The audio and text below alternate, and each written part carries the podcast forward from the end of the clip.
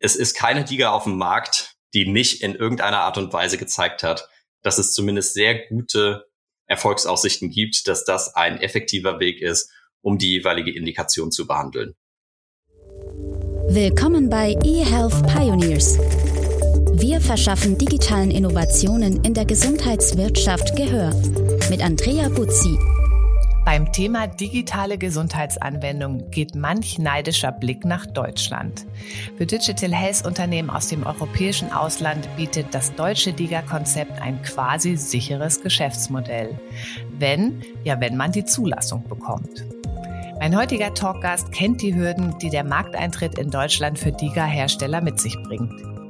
Er ist Deutschland-Geschäftsführer eines britischen E-Health-Unternehmens, das nun auch deutsche Raucherinnen und Raucher bei ihrer Entwöhnung unterstützen will. Den ersten Erfolg konnte die App mit dem passenden Namen Smoke Free in Deutschland schon feiern. Seit Anfang 2023 ist sie als DIGA gelistet. Ich freue mich auf das Gespräch mit Benedikt Hielscher, Deutschland-Geschäftsführer von Smoke Free. Herzlich willkommen, Benedikt. Ganz herzlichen Dank für die Einladung. Ich freue mich hier zu sein. Benedikt, hält der deutsche Markt für Digas, was er verspricht? Das kommt ganz darauf an, aus welchem Blickwinkel man das betrachtet, denke ich. Aber generell würde ich sagen, ja. Das Unternehmen hinter Smoke Free stammt ja ursprünglich aus Großbritannien. Warum hat sich CEO und Gründer Dr. David Crane dafür entschieden, auf den deutschen Markt zu expandieren? Und zwar 2021 war das ja. Ja, die App gibt's schon länger in mhm. Deutschland. Mhm. Also das ist tatsächlich seit circa 2015 gibt's eine deutsche oh, Version wow. von Smoke Free. So bin ich damals auch dazugekommen. Ich habe die erste Version davon übersetzt und dann angefangen im Kundenservice so ein kleines bisschen das immer nebenbei zu machen.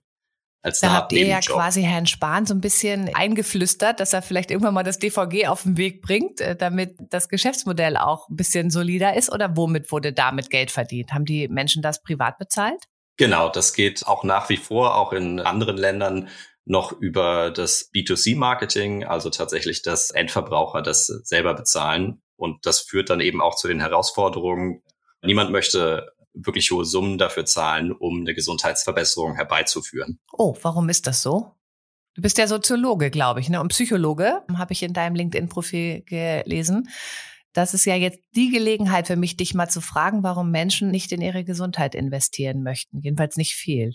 Ja, genau. Ich habe Psychologie und politische Psychologie studiert. Mhm. Das ist, denke ich, vor allem eine, eine Gewohnheitssache. Also gerade in Deutschland sind wir es gewohnt, dass alles, was mit Gesundheit zu tun hat, letztlich auch erstattet wird durch Kostenträger.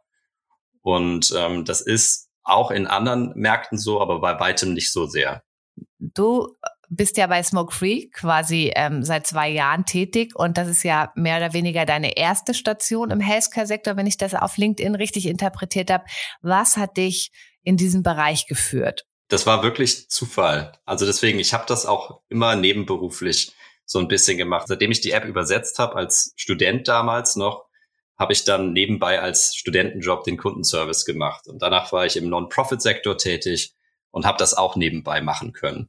Und ich glaube, dadurch habe ich einfach unglaublich viele Erfahrungen gesammelt, die man nicht sammelt, wenn man nativ aus dem Gesundheitssektor kommt. Und das bedeutet auch ganz viele Erfahrungen, die zum Beispiel eine Art Zurückweisung sind von Innovation. Also wir denken wirklich, was ist möglich und gehen dann in den Austausch mit den Behörden, wogegen ganz, ganz viele Hersteller, denke ich, und viele Menschen, die aus diesem Sektor kommen, häufig denken, das geht alles schon mal gar nicht und dadurch dann auch sehr, sehr limitiert sind da drin, wie sie sich neue Lösungen überlegen. Mm, mm. Ja, das ist, glaube ich, ein ganz wichtiger Punkt, dass wir auch aus der Internetökonomie an sich lernen, was hat schon funktioniert im E-Commerce, im Gaming-Bereich. Das sieht man ja auch zum Beispiel an Märkten, die erst später eine digitale Reife erlangen, wenn man sich jetzt mal Ländermärkte anguckt, die dann auch gewisse Entwicklungsstufen einfach überspringen. Ne? Also nochmal ein ganz wichtiger Hinweis, holt euch Leute ins Team, die vielleicht nicht aus dem Healthcare-Sektor kommen, um einfach auch mal out of the box noch weiter denken zu können. Ich würde jetzt ganz gerne mit dir einmal so ein bisschen Revue passieren lassen, wie ihr Digger in Deutschland geworden seid. Also Smoke Free hat ja unter deiner Führung zwei Jahre für die vorläufige Digger-Zertifizierung gebraucht. Habt ihr das so erwartet? Nein, überhaupt nicht. Also der Weg selber war auch so, dass Ende 2020 hatte ich Dave davon überzeugt, den Gründer davon überzeugt, mhm. dass es sich wirklich lohnt, in Deutschland weiter zu expandieren und den Markt weiter zu betreten. Und wir hatten ursprünglich angeguckt, entweder den Weg über die ZPP, also die Präventionsroute, oder eben diese DIGA-Route, die damals noch sehr, sehr neu war. Und haben uns dann letztlich entschieden für das DIGA-Verfahren, vor allem weil es mehr Informationen auf Englisch dazu damals zur Verfügung ah. standen. Und heute würdet ihr das anders machen? Also, weil du hast mir jetzt quasi so ein bisschen so einen Ball vor die Torlinie gelegt. Äh, Präventionsgeschäftsmodell oder DIGA? Das ist ja auch gerade so eine heiße Debatte im Markt. Das ist einfacher. Ja. Ich kann tatsächlich nichts dazu sagen, wie das mit der ZPP ist. Ich ähm, würde trotzdem sagen, wir würden immer wieder die DIGA-Route gehen. Einfach weil dieses Momentum, was sich dadurch aufbaut, wirklich auch international sehr positive Auswirkungen hat auf den gesamten Digital Health äh, Sektor. Kannst du da noch ein Beispiel nennen? Was genau meinst du damit? Auch international? Also wird da schon ganz genau nach Deutschland geguckt? Und ist das auch so ein Fund, was man dann mitbringt und sagt, in Deutschland sind wir DIGA, deswegen sind wir gut anerkannt, zertifiziert und haben vielleicht auch mehr internationale Chancen? Ja, auf jeden Fall. Also ähm, ich denke mal, die ganze Welt guckt so ein bisschen darauf, wie Deutschland das löst und sieht auch die Eigenheiten des deutschen Gesundheitssystems dann vielleicht ein bisschen mehr. Ich denke, dass am Anfang gab es deutlich mehr Erwartungen, dass das Ganze schnell umgesetzt werden kann, dass auch die Akzeptanz größer ist. Das ist, denke ich, nicht was, was aus dem Ausland schnell verstanden werden kann. Warum das in Deutschland dann doch so lange dauert, bis das wirklich in die Versorgung aufgenommen wird.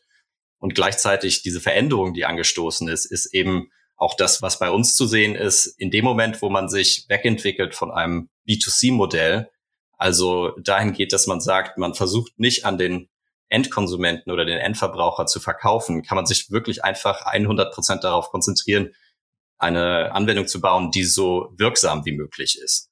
Und das ist ein riesengroßer Shift, den, ja, ich glaube, ohne das äh, DIGA-Konzept hätten wir den so auf diese Art und Weise noch längere Zeit nicht gesehen. Mhm. In der Anfangsphase in Deutschland gab es da besondere Herausforderungen, die sich erstmal vielleicht sogar unlösbar angefühlt haben. Also jetzt, ich meine speziell den DIGA-Zertifizierungsprozess. Unlösbar auf gar keinen Fall. Ich muss allerdings auch sagen, also wir sagen bei Smoke Free häufiger mal auch generell dazu, wenn es um die Arbeitsgrundlagen geht, dass wir auf den Schultern von Giganten stehen. Und ich denke, das ist wirklich sichtbar. Also im, im generellen Prozess für äh, die DIGA-Zulassung haben wir so viele wirklich extrem gute Partner und Partnerinnen gehabt, die uns beraten haben, die uns mit ihren Erfahrungen geholfen haben wir arbeiten mit sehr guten Beratungsinstituten zusammen, die uns da den Weg auch geebnet hatten. Kannst du sagen, was du anderen Herstellern von medizinischen Apps empfiehlst, wenn sie einen DIGA-Prozess durchlaufen wollen? Welche Berater braucht man wirklich? Weil manchmal ist ja vielleicht auch, geht's ja auch um Geld und man möchte ja sich nicht umsonst beraten lassen. Ja, auf jeden Fall. Also ich kann sagen, wir haben wirklich alle Berater gebraucht, die wir gefunden haben. Und gleichzeitig kann ich auch sagen, dass letztlich lagen alle unterschiedlichen Berater, mit denen wir zusammengearbeitet haben, in irgendwelchen Punkten auch mal daneben. Und ich denke, das ist tatsächlich so das größte Learning, das ich aus diesem DIGA-Prozess mitnehme, ist, dass man eigentlich nur erwarten kann, dass was Unerwartetes passiert. Also von Dingen, wo wir sehr sicher waren, das sollte jetzt ein Selbstgänger sein und das sollte akzeptiert werden. Zum Beispiel, das war ursprünglich, dass wir gesagt haben, Smoke Free sollte auch nach Ablauf der Verschreibung sollen Menschen, die abgespeckte Version kostenlos weiter nutzen können. Das hilft Patientinnen und Patienten, das hilft dem Gesundheitssystem. Da wurde auf einmal gesagt vom BFAM, nee, also so geht das leider nicht. Und dann gleichzeitig gab es mehrere Momente, in denen gesagt wurde, also damit werdet ihr auf jeden Fall keinen Erfolg haben oder seid nicht so offen in der Kommunikation mit dem BFAM und wo wir letztlich es darauf haben ankommen lassen. Und ich denke mal, der Erfolg gibt uns dahin recht. Wir hatten generell einfach auch eine würde ich sagen, sehr positive Erfahrung mit den Behörden in dem Zusammenhang. Oh, sehr schön. Das hört man ja gern.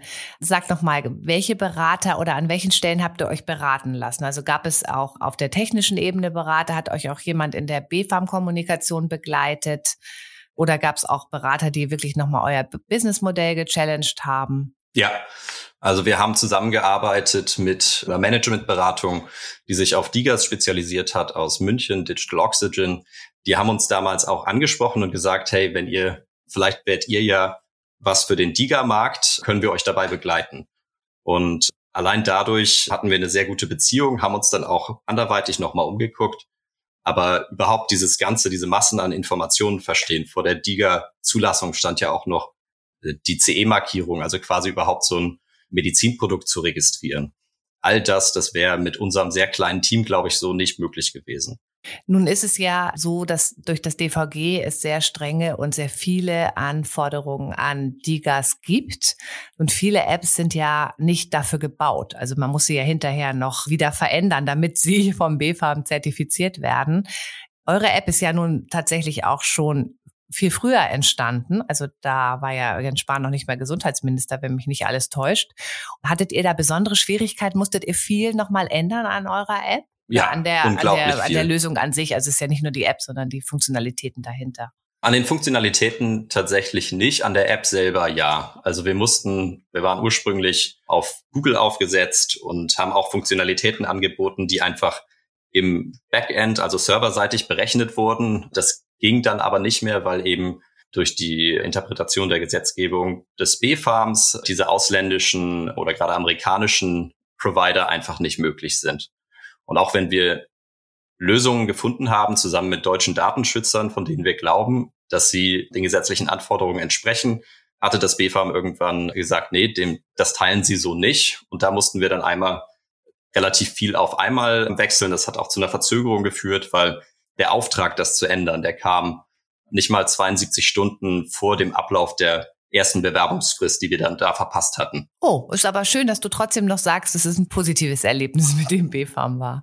Aber offensichtlich habt ihr es ja geschafft. Ihr seid jetzt vorläufig zertifiziert im DIGA-Verzeichnis gelistet.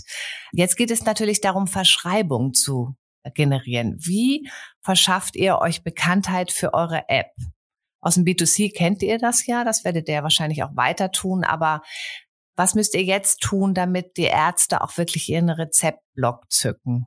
Ja, also auch da verfolgen wir unterschiedliche Ansätze. Und ich denke mal, der eine kommt tatsächlich daher, dass die App selber smoke-free schon extrem verbreitet ist. Also wir haben insgesamt über sechs Millionen Downloads. Wir haben unglaublich viele fünf und vier Sterne Bewertungen, die eben zeigen, dass User die App sehr, sehr gerne benutzen. Und was wir gemacht haben, ist, dass wir in Deutschland diese Nicht-Diga-Version jetzt langsam auslaufen lassen, dass wenn man sich die also runterlädt, wenn man sowieso von einem Freund hört, hey, ähm, pass auf, ich habe aufgehört zu rauchen mit, mit Smoke Free, vielleicht ist das auch was für dich, dass wir die User dazu bringen wollen, dass sie zu ihren Ärzten gehen und sagen, pass auf, das hier ist ein tolles Produkt und ich kann damit wirklich beim Rauchen aufhören. Und das andere ist, dass wir uns an Ärzte direkt richten und zwar über Fortbildung. Die sind wir im Moment dabei zu konzipieren. Das sind so sogenannte CME-Fortbildungen, in denen es wirklich einfach darum geht zu zeigen, wie kann man Menschen am besten dabei unterstützen, dass sie mit dem Rauchen aufhören. Okay, also geht ihr über Indikation und dann ist die App dazu quasi auch eine Art der ne, Intervention, wie man da rangehen kann, aber man darf ja wahrscheinlich nicht für eine App und deren Funktionalität eine eigene CME-Fortbildung anbieten, oder wie ist das? Nee, genau. Also wir möchten das tatsächlich auch nicht nur unbedingt auf diese DIGA fokussieren. Einer der Gründe, denke ich, warum Smoke Free auch erfolgreich ist, ist, dass es auch wirklich einen authentischen Willen gibt, ähm, das Rauchverhalten von so vielen Menschen wie möglich äh, nachhaltig zu ändern. Und was wir zum Beispiel im Moment überlegen, ist zu gucken, wie können Ärzte am besten fortgebildet werden. Es gibt etwas, das nennt sich die ABC-Methode. Das ist was, wie man quasi äh, als Arzt einen Patienten anspricht, von dem man weiß, dass er raucht, um sie wirklich in einem einminütigen Gespräch, also in drei Schritte, zum Rauchstopp ermutigt. Und der letzte Schritt davon ist tatsächlich dieses Hilfe anbieten. Also suchen Sie sich Hilfe und das hier sind die verschiedenen Möglichkeiten, die es gibt. Dann wäre es natürlich schön, wenn auch Ärzte sagen, und gucken Sie mal, es gibt auch Digas, aber auch da ist es wieder wichtig, es kommt ja natürlich auch darauf an, am Ende, dass ein Arzt seinen Patienten kennt. Also wo, in welche Situation wir gar nicht kommen wollen, ist, dass jemand die App von seinem Arzt verschrieben bekommt oder der sagt, nutzt das doch mal, der vielleicht überhaupt gar keine Neigung hat dazu, Anwendungen zu nutzen. Das ja, würde zu nichts führen. Wie ist denn aus eurer Erfahrung die Neigung der Ärzte, was Apps angeht? Also ich habe am Wochenende wieder ähm, sehr interessantes Gespräch auch mit einem niedergelassenen Arzt, der ein MVZ betreibt. Und da ist mir tatsächlich nochmal klar geworden, wie wenig Transparenz teilweise auch für Ärzte da ist. Also welche Digas gibt es inzwischen, für welche Indikation, wo kann ich das finden, also wo kann ich diese Information finden und am Ende in letzter Konsequenz auch, wie verschreibe ich eine Diga. Und ähm, das hat mich ein bisschen überrascht und da sehe ich total Nachholbedarf. Also es müssen die Digger-Hersteller wirklich irgendwie nochmal besser kommunizieren. Habt ihr auch die Erfahrung gemacht? Ja, ich denke, das ist eine generelle Erfahrung, die alle Hersteller machen und da sehe ich durchaus auch eine Verantwortung beim B-Farm und auch einfach bei den Krankenkassen. Also es gibt immer wieder auch die Forderung, dass es doch eigentlich eine Kampagne geben müsste, um aufzuklären, was Digas können, welche extremen Datenschutzanforderungen da erfüllt werden, äh, dass sie tatsächlich auch wirksam sind.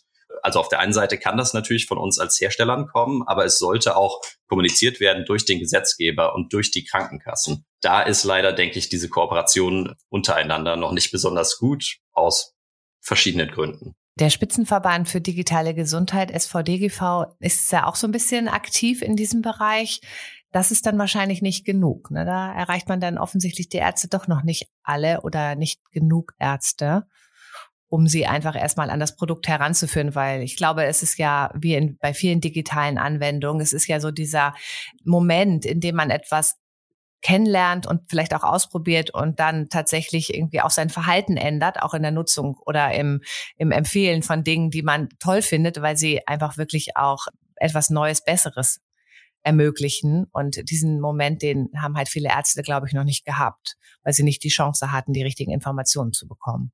Also ich sehe das auch so, ich sehe das aber gar nicht mal als etwas so Erstaunliches. Ich glaube, du hast am Anfang gefragt, hält der Diga-Markt, was er verspricht?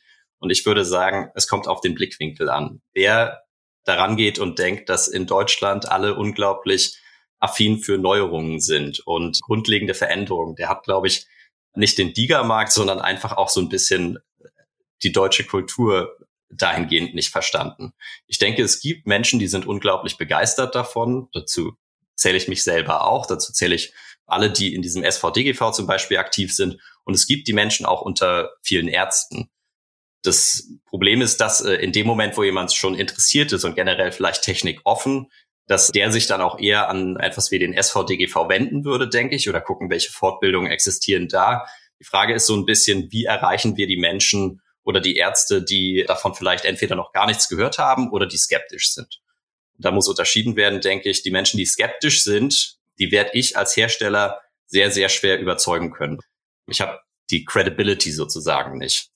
Die Menschen, die das einfach noch nicht Bescheid wissen, da denke ich, da können wir tatsächlich versuchen, durch gut gemachte Webseiten, gut gemachte Informationsbroschüren ja, Aufklärung zu leisten. Was macht ihr da selber konkret? Also die CME-Weiterbildung haben wir schon erwähnt. Gibt es zum Beispiel auch Material, was ihr den Ärzten zur Verfügung stellt, dass sie den Patienten aushändigen können? Macht ihr vielleicht auch so Besuche in den Arztpraxen oder lasst ihr euch vertreten durch eine Art von Außendienst, der eure App dort auch vorstellt? Und gibt es auch irgendwie so Marketingmaterial und ähnliches oder wie genau geht ihr davor? Ja, also das Ganze zu erstellen ist dann immer noch mal äh, eine extra Sache, weil auch da gibt's dann wieder sehr strenge Richtlinien. Da sind wir dann mit den Anwälten immer wieder dabei zu gucken, was kann überhaupt gesagt werden, wie können die Sachen dargestellt werden. Wir sind dabei, was zu erstellen. Was wir aber auch im Moment aufbauen wollen, das ist eine Art Rezeptservice oder Concierge-Service, der es an zwei Stellen ansetzt. Also auf der einen Seite geht es darum, dass ich als Patient sagen kann, ich habe jetzt eine Anlaufstelle, um mich daran hinzuwenden und zu sagen, wie kann Smoke-Free eigentlich verschrieben werden? Wie komme ich an diesen Freischaltcode letztlich, der mir von der Krankenkasse zugeschickt wird? Und dass wir aber gleichzeitig auch sagen, pass auf, es ist ganz, ganz häufig so, dass Ärzte überhaupt nicht wissen, wie sie eine Diga verschreiben sollen. Also das ist tatsächlich teilweise die Software, die nicht ordentlich oder nicht einfach erklärt ist. Und wir dürfen nicht den Fehler machen zu glauben, dass das ein generelles Desinteresse ist, denke ich. Es ist einfach, dass Ärzte so wahnsinnig überfordert sind sehr häufig und, äh, und Praxen, dass die so viel zu tun haben, dass die auch dankbar sind dafür, wenn jemand sagt, passen Sie auf, jemand ist interessiert an einer Diga bei Ihnen, können wir Ihnen vielleicht vorab schon Informationen geben, damit Sie dann äh, sich überhaupt auch mal einlesen können, dass das keine Entscheidung sein muss, die ich als Arzt in dem Moment selber aktiv treffen muss. Ich glaube, das ist auch allein schon wichtig, dass man so ein Next Step auch hat, ne, nach dem Gespräch. Also wir haben jetzt, glaube ich, das Thema so Ärzte, wie informiere ich die, wie nehme ich auch Patienten mit? Zweites großes, wichtiges Argument, vielleicht sogar gleichwertig, ist ja natürlich, dass man den Verschreibern auch die Wirksamkeit belegt. Und das will das BFAM natürlich auch sehen am Ende des Tages. Wir brauchen eine Studie, die einen positiven Versorgungseffekt durch die App nachweist. Ihr seid jetzt vorläufig zertifiziert. Das ist ja jetzt eure nächste große Aufgabe. Wachst du morgens auf und denkst, oh Gott, oh Gott, hoffentlich wird das was? Ab und zu ja. Also ähm, doch, das, das kann ich ehrlich sagen, weil natürlich so unglaublich viel dranhängt. Ne? Also es waren Jahre Vorlauf und es ist sehr viel an Investitionen reingeflossen. Also wir sind als Unternehmen, wir haben kein VC-Funding hinter uns. Wir sind tatsächlich komplett eigenfinanziert. Das heißt, da hängt einfach sehr viel dran. Auf der anderen Seite glaube ich wirklich, an unser Produkt. Und wir können auch darauf verweisen, dass es eben schon drei Studien gibt, die durchgeführt wurden im internationalen Markt, nicht in Deutschland, aber im internationalen Markt und die einfach eine Wirksamkeit von Smoke-Free belegen. Das wäre auch meine Frage gewesen. Könnt ihr das nutzen? Wird das anerkannt, die Daten aus anderen Ländermärkten? Nicht vom BFAM so. Also wir haben das damals versucht zu sagen, hier ist der Beleg dafür, dass das ähm, funktioniert. Wurde dann gesagt, dass die Versorgungssituation in Großbritannien zum Beispiel unterschiedlich ist und dementsprechend die Daten nicht übertragen werden können. Da kann man darüber streiten, ob das tatsächlich einen so großen Effekt hat. Aber letztlich müssen wir deswegen die Studie neu machen. Gleichzeitig denke ich, dass man zum Beispiel, wenn es darum geht, um mit Fachkreisen zu sprechen, dass die natürlich dahin gucken und sagen, ah, interessant. Also wenn ich sehen kann, dass die App wirklich bei englischen Patienten sehr gut funktioniert, warum sollte sie nicht auch in Deutschland funktionieren?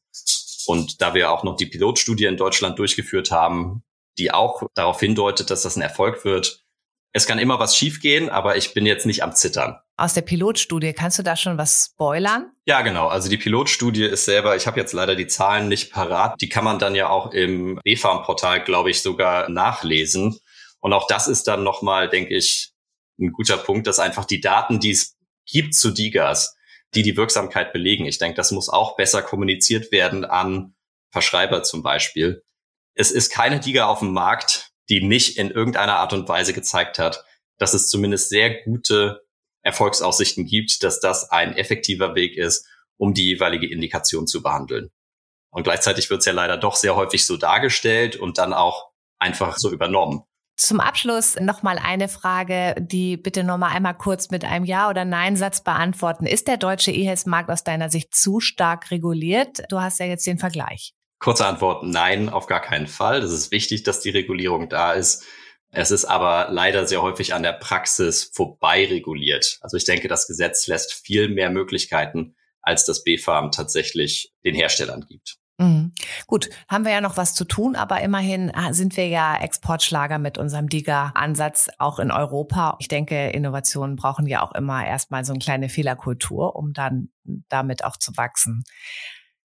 Ich würde aber ganz gern noch mal zum Ende des Podcasts einen Blick nach Großbritannien werfen damit wir unseren Hörerinnen und Hörern auch noch mal ein bisschen so einen Eindruck geben, wie eigentlich der Healthcare-Markt in UK funktioniert und auf welche Art und Weise Diggers dort auch Geld verdienen können. Also es muss jetzt ja keine Digger sein, sondern ich sage jetzt mal Gesundheits-App oder Medizinprodukt. Ist das, wie funktioniert der Markt da? Ich muss vorab sagen, ich bin da jetzt nicht der Experte dafür. Ich habe auch selber unglaublich viel Neues gelernt, als ich äh, angefangen habe über diese Unterschiede. Ja, umso besser, weil das, was du Neues gelernt hast, ist wahrscheinlich auch interessant für die Zuhörerin. Genau. Was wir machen mit Smoke Free, vielleicht ganz, ganz konkret, ist, dass wir Kooperationen haben mit der NHS, dem National Health äh, Service, also quasi dem ähm, Gesundheitssystem in Großbritannien. Und da ist ja auch der große Unterschied einfach, es gibt da keine Krankenkassen, es gibt einen Dienstleister, der sowohl die Bezahlung übernimmt und Erstattung als auch die Behandlung.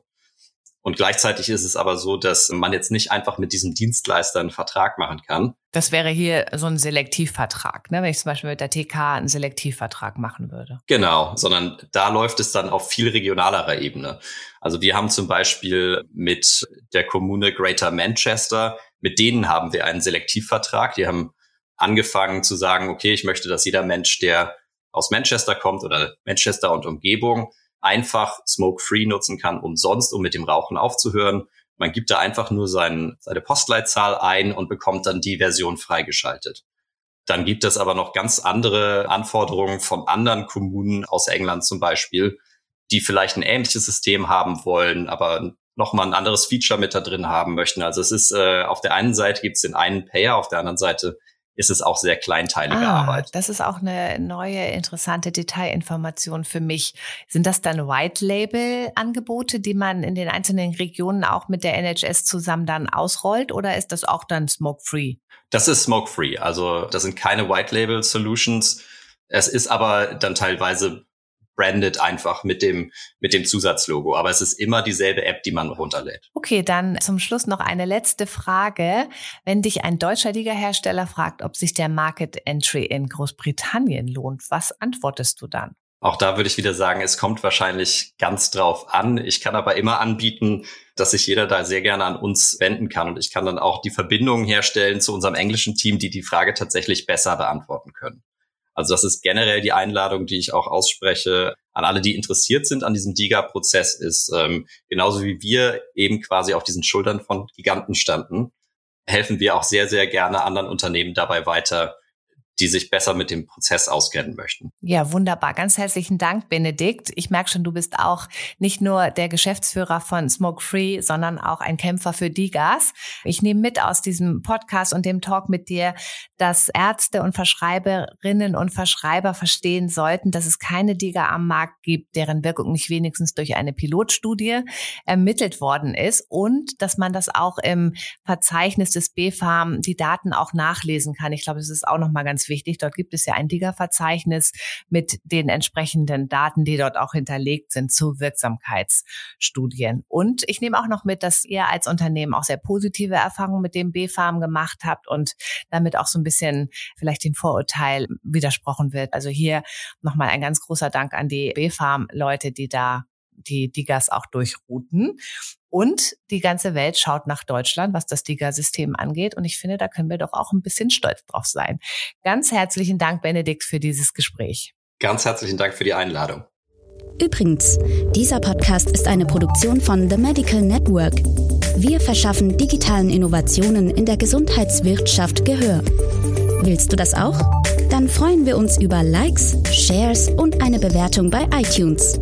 Noch mehr spannende Folgen findest du auf unserer Website www.themedicalnetwork.de.